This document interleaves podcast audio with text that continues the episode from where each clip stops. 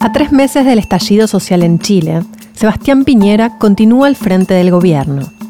Pero el país ya no es el mismo que recibió al asumir la segunda presidencia. Las manifestaciones, sostenidas hasta estos días, que incluyeron concentraciones de más de 1.500.000 personas, cacerolazos, protestas pacíficas y reacciones violentas, pusieron en tela de juicio el sistema político, pero también al modelo económico que rige en el país desde la recuperación de la democracia la represión a la protesta social que dejó varios muertos y cientos de heridos, incluyendo a unas 200 personas con lesiones oculares producto del disparo directo a los ojos, además de las miles de denuncias por violación a los derechos humanos, abrieron el debate sobre el uso de la fuerza en un país con el recuerdo de la dictadura pinochetista todavía presente. Pero la presión de las calles al poder político parece haber conseguido uno de sus principales objetivos, convocar un referéndum para una nueva constitución en Chile. Pero, ¿es una nueva constitución la solución al problema? ¿De qué hablamos cuando hablamos del ocaso del modelo chileno? ¿Cuáles son sus raíces? ¿Dónde queda ubicado el gobierno? ¿Qué respuesta dio la izquierda a este movimiento? Soy Ayelen Oliva y esto es ¿Qué pasa? El podcast de la revista Nueva Sociedad. En este segundo episodio nos preguntamos, ¿qué pasa en Chile?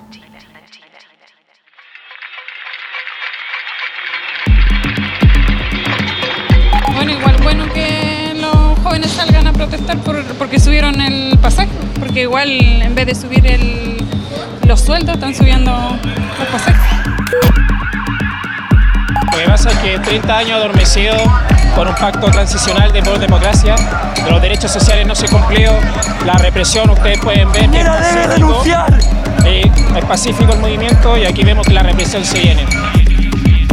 Es debido a los graves atentados al orden público y a la seguridad ciudadana, a la destrucción de valiosa infraestructura, tanto público como privado, que hemos debido establecer anoche el estado de emergencia. Estamos absolutamente sobrepasados, es como una invasión extranjera, alienígena, no sé cómo se dice, y no tenemos las herramientas para combatirla. El general Iturriaga, a quien designé como jefe del estado de emergencia, tiene las facultades para tomar medidas adicionales, como un toque de queda si fuera necesario. Y vamos a tener que disminuir nuestros privilegios y compartir con los demás. Estamos en guerra. Mire, yo soy un hombre feliz y la verdad que no estoy en guerra con nadie. En el segundo que yo me, doy cuenta que vienen los canenos corriendo, apuntando directamente a la cara, me doy vuelta para, para no recibir el perdigón, por así decirlo, eh, de frente. Y en el transcurso que me doy vuelta, me llega en el ojo. ¿Qué era nuestro objetivo? Que, que, la familia chilena entendiese que nuestra lucha no es por más dinero para nuestros sueldos, sino que es una lucha de todos. Vamos a entregar un informe oficial cómo se hace porque somos Naciones Unidas, no somos una ONG y esto está a punto de entregarse al gobierno de Chile y para que lo conozca todo el mundo.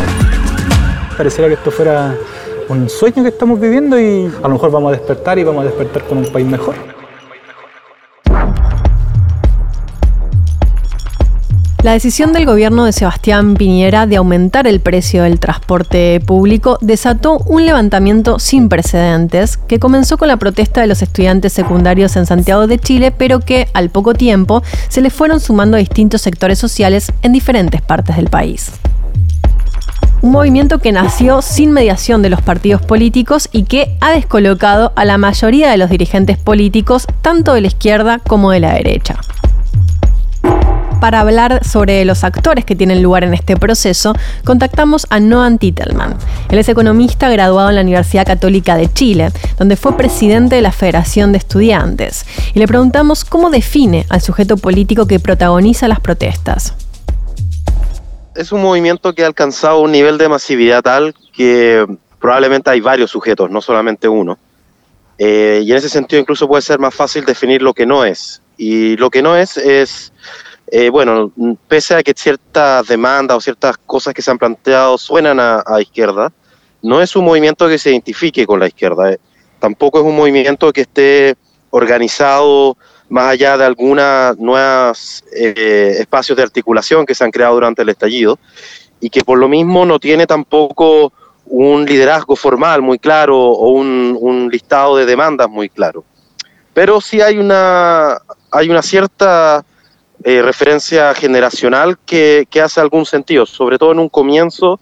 El movimiento estalla por un llamado de eh, estudiantes de secundaria que hacen un llamado a evadir el, metro y de alguna manera eh, ha logrado congregar a, a, a, toda una generación o varias generaciones que son sub 45, habría que decir, eh, y que son las que no vivieron la, la, dictadura en carne propia y que más bien sus principales reclamos son frente a los últimos 30 años, donde ha habido gobiernos de centro izquierda y de derecha.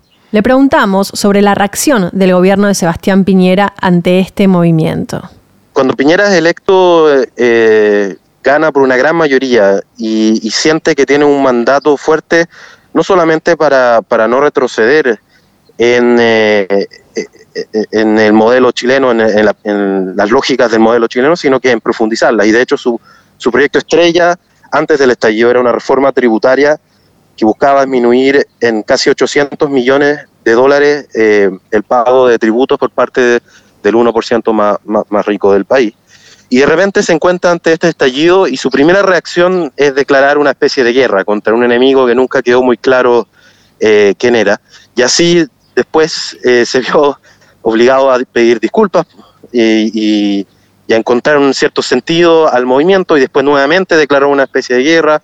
Y así ha estado en una posición muy errante, en un vaivén tratando de eh, apaciguar dos eh, mundos muy distintos, que son los de su base de apoyo dura, que básicamente está clamando por más mano dura, y una, un porcentaje importante de la población que según la última encuesta eh, corresponde a más de dos tercios de la población que apoya esta movilización. También le consultamos cómo queda posicionado el Frente Amplio luego de las protestas. La verdad es que de alguna manera esta movilización también ha terminado trayendo una jubilación temprana a, a, a varios de, la, de los liderazgos que parecían estar emergiendo desde ya sea el Frente Amplio o desde otros espacios de la, del mundo político y lo, lo ha hecho porque eh, pareciera ser que al Frente Amplio, al igual que el resto del, de la política, le ha tocado ver esto como, como espectadores y, y, de hecho el mejor momento de la política fue cuando decidió que, que era momento de abrir eh, el espacio de discusión a la, a la, ciudadanía a través del proceso constituyente que se, que se está armando. Uh -huh. Y ahí el Frente Amplio sale muy, muy lastimado. Eh, de hecho, eh, se ha terminado quebrando el Frente Amplio, hay un sector importante que se ha salido del Frente Amplio, los liderazgos del Frente Amplio les ha costado mucho navegar estas aguas de, de, del movimiento social muy anti-representación y anti-institucionalidad.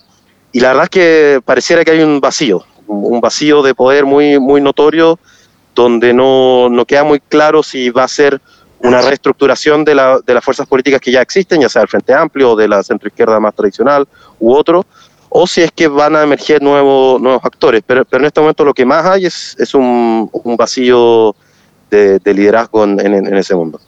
Y le preguntamos qué cambios cree que dejarán estas protestas en la forma de hacer política en Chile. Me parece que hay al menos tres tipos de, de cambios. El, el, primero es el cambio político, eh, este fin de ciclo que significa el fin de la constitución de Pinochet eh, y que va a implicar también una especie de discusión sobre el pacto social por el que se rige el país. ¿Qué, qué, qué le da legitimidad a, a, la dirigencia social y política de estar donde está? Y el segundo cambio es un cambio de cirugía mayor al modelo económico chileno. Sería un poco ingenuo creer que se va a acabar el neoliberalismo por esto, pero sí va a haber cambios que hace un par de meses eran inimaginables, como el aumento de, impuestos, como por ejemplo se ha empezado a hablar de incluir un espacio de reparto al sistema de pensiones, fijar precios en los medicamentos y un largo etcétera de medidas que van a tratar de suavizar al menos los excesos de algunos de los excesos del modelo. Y lo tercero es este vacío de poder, que es muy notorio, que todavía no queda claro quién, qué organización política va a ser la que va a poder conducir este, este nuevo ciclo, si las organizaciones existentes van a encontrar una manera de, reestructurarse, de, reformularse en este nuevo espacio, o si a lo mejor será un momento en que emerjan nuevas organizaciones y nuevas formas de articulación política.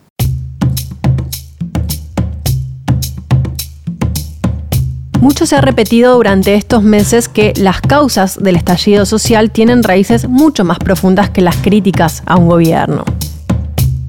Para hablar de las razones más profundas que dieron lugar a estos levantamientos, contactamos a Rosana Castiglioni. Ella es doctora en ciencia política por la Universidad de Notre Dame, profesora de la Universidad Diego Portales de Chile y tiene un libro publicado sobre las políticas sociales en Chile y Uruguay.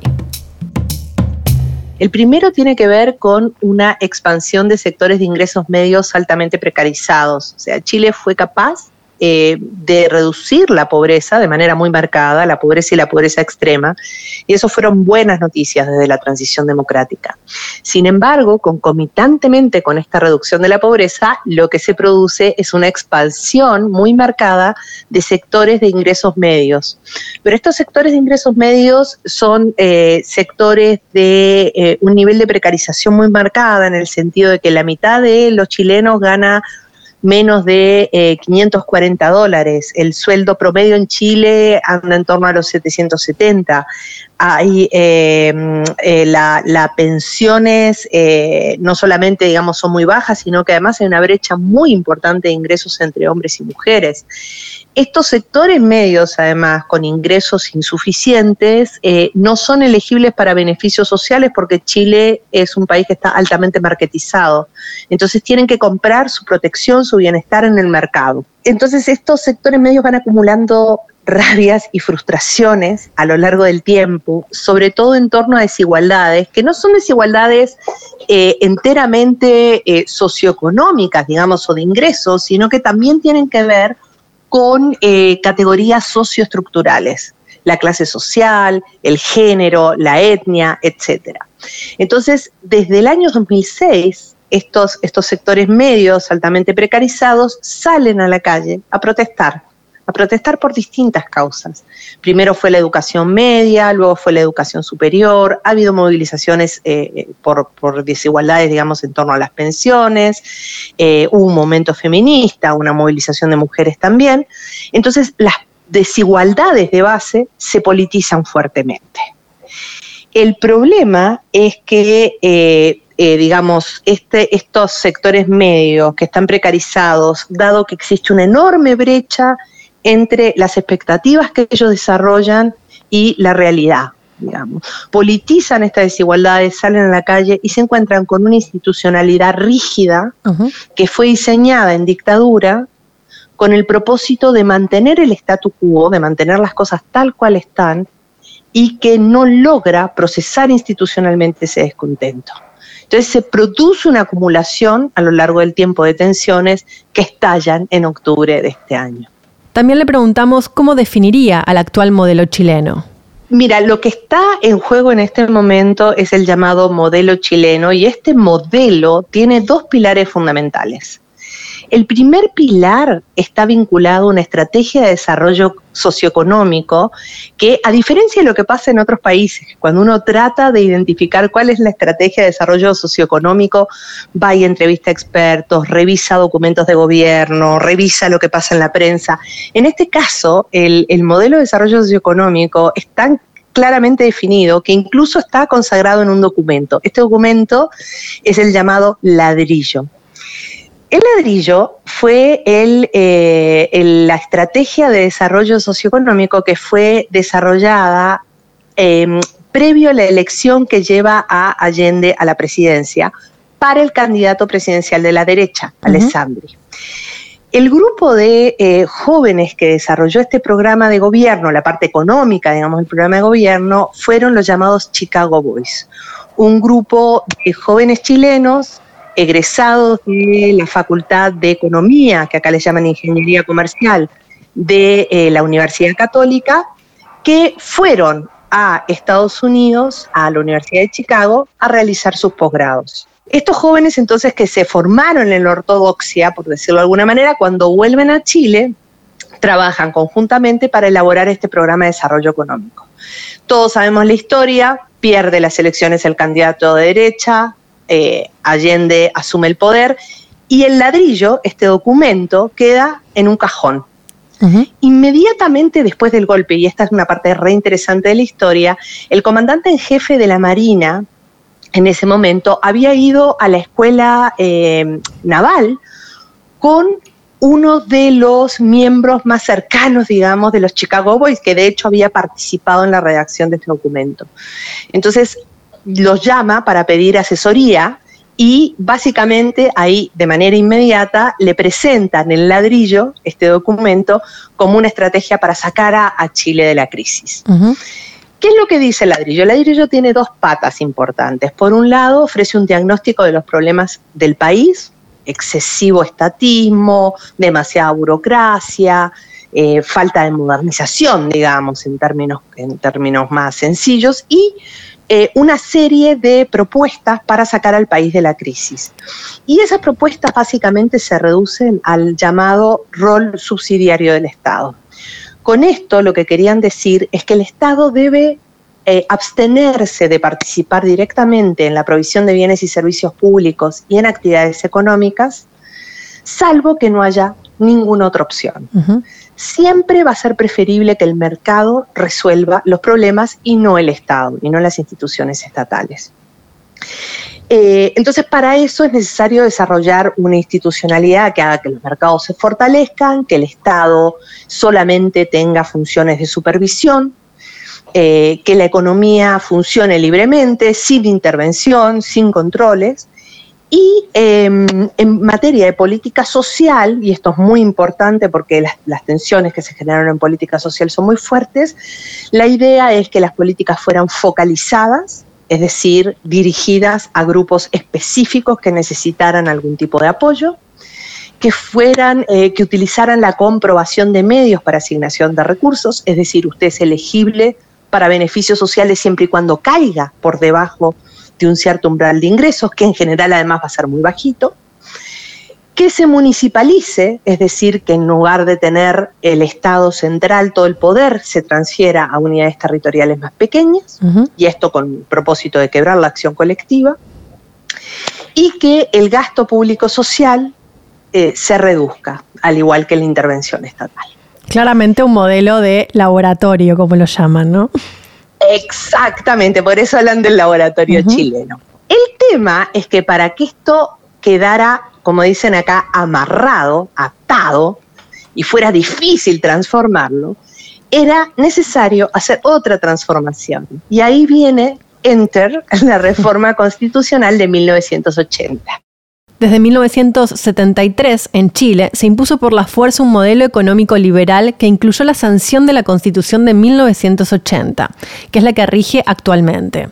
Hace pocas semanas, los legisladores y líderes de casi todas las facciones políticas llegaron a un acuerdo histórico y anunciaron un referéndum para un nuevo proceso constitucional. Le preguntamos a Rosana cuáles son las bases de esa nueva constitución y a dónde apuntan las propuestas de cambio. Jaime Guzmán, que es uno de los principales asesores de Pinochet, entonces queda a cargo de diseñar una reforma constitucional que por un lado pueda amarrar las políticas que venían del lado del ladrillo, del lado de los Chicago Boys, y por otro lado promover una serie de medidas que hagan que el sistema se vuelva estable y bajen los niveles de polarización. Guzmán estaba obsesionado con despolarizar y desmovilizar al país. Él creía que había que transformar a los partidos políticos en corrientes de opinión, que, los partidos le habían hecho daño a, Chile y que eh, era necesario eh, sobre representar a los grupos políticos más grandes y excluir a los más pequeños y promover una serie de reglas que hicieran difícil transformar el statu quo. Entonces Chile en la Constitución tiene umbrales muy altos para poder procesar eh, transformaciones de carácter estructural. No es que las pensiones estén reguladas en la Constitución, no es que la política laboral esté eh, en la Constitución, sino que los umbrales que hacen posible o no producir transformaciones en pensiones, en política laboral, en lo que sea, son muy altos. Es muy difícil procesar ese tipo de transformaciones. Entonces, los dos grandes pilares son, por un lado, el ladrillo, eh, o esta estrategia de desarrollo socioeconómico, y por el otro lado, la constitución política de Chile de 1980 que amarra al ladrillo las políticas derivadas del ladrillo y que hace muy difícil transformar el statu quo.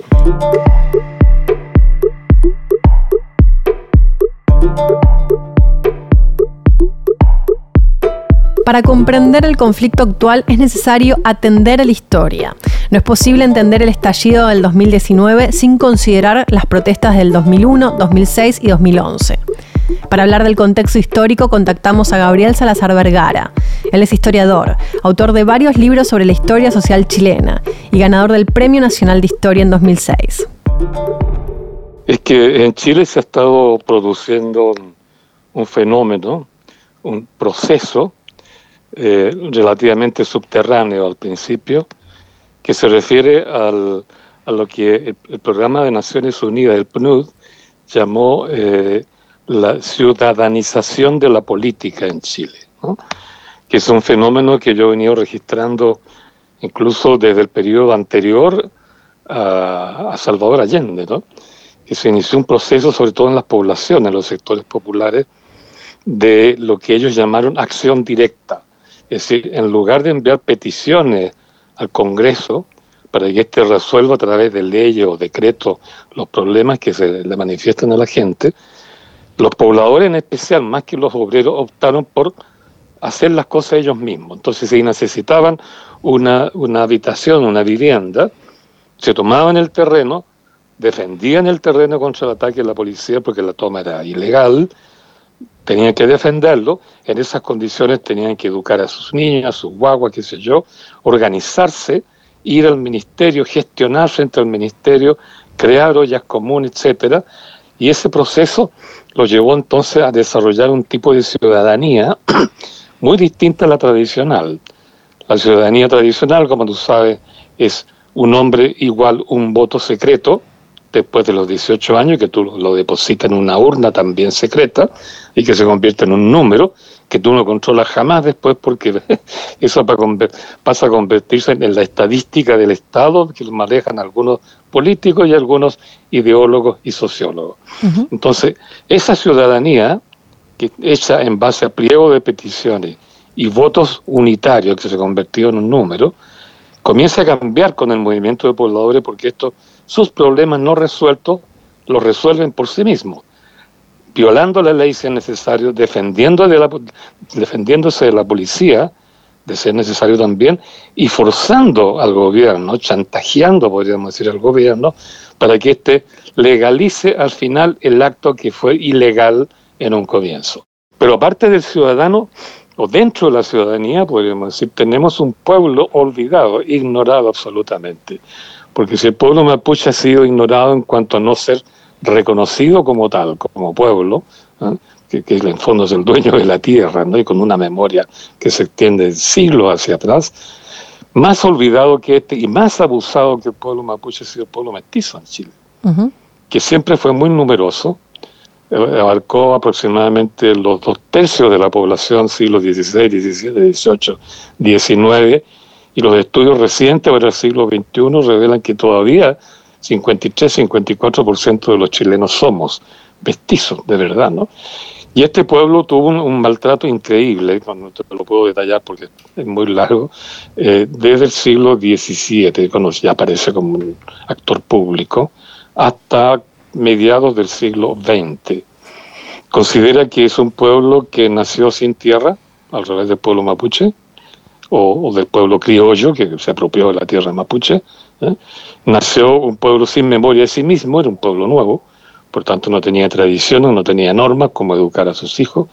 Nace como un pueblo sin derecho porque el rey de España no legisló para el pueblo mestizo, sí para los mapuches, sí para los criollos, pero no para los mestizos, por tanto, como no eran sujetos de derecho, fueron abusados como tales, hombres y mujeres, por siglos. Eh, no te imaginas lo que significó eso en la práctica para la vida de las mujeres, sobre todo, y de los hombres, ¿no? Las mujeres abandonadas en los suburbios de las ciudades, rodeadas de, niños chicos, ¿no? de, huérfanos, de guachos, como se, decía acá por los niños abandonados, y los hombres arrancando por los cerros porque los perseguían por ser vagabundos, por ser mestizos, por ser guachos, por ser ladrones, por ser, qué sé yo, montoneros. De esa forma, es un pueblo que no pudo vivir en, digamos, en aldea, en pueblos. ¿eh? No pudo, por tanto, constituir una vida ciudadana, no pudo constituir familia, no pudo constituir eh, unas identidades reconocidas públicamente. Vivió siempre en esa condición de, como acá se dijo, bajo pueblo. ¿eh? El bajo pueblo no tiene derechos, puede ser abusado. Eso explica que esos abusos nunca constituyeron delito.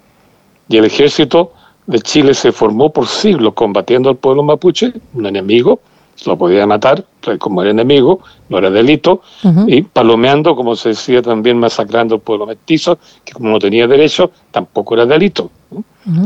Eso implicó entonces que este pueblo, que constituye hasta el día de hoy, si no los dos tercios de la población, sí los dos tercios de la ciudad, de todas las ciudades chilenas. Si tú miras las ciudades chilenas desde arriba, ves un centro, un casco histórico típico, y luego una construcción moderna que se aleja hacia el lado más protegido de la ciudad, por lo común hacia los cerros.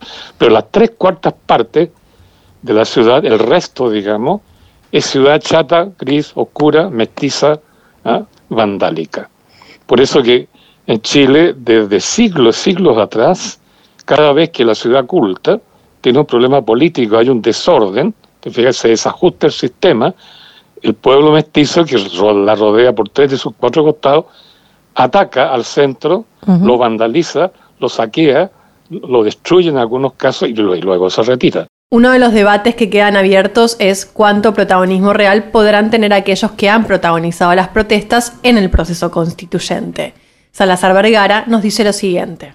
La única alternativa que tienen, que es la que por lo menos yo estoy impulsando con otra gente, es que la ciudadanía que está muy organizada, o mejor dicho, muy eh, lanzada hacia hacer cabildos abiertos espontáneos en todas partes.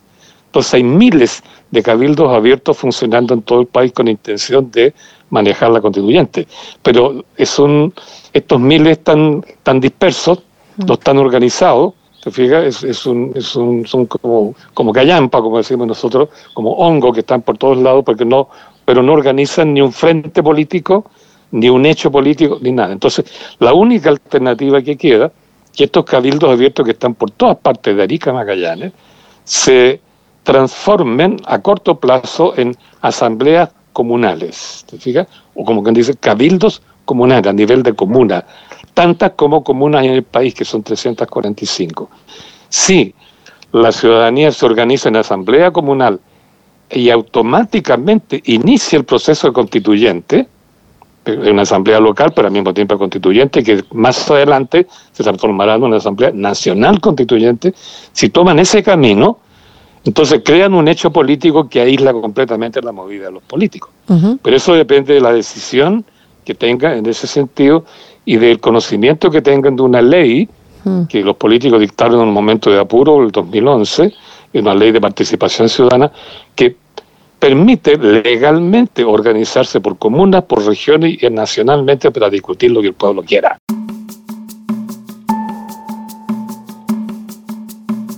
En este episodio vimos cómo el estallido social tiene distintas causas de fondo, entre ellas la expansión de sectores de ingresos medios precarizados, que se combinó con el diseño de una arquitectura constitucional incapaz de dar respuesta a las demandas sociales vimos cómo las protestas llegaron para generar un profundo cambio político que derivará en el debate por una nueva constitución en Chile.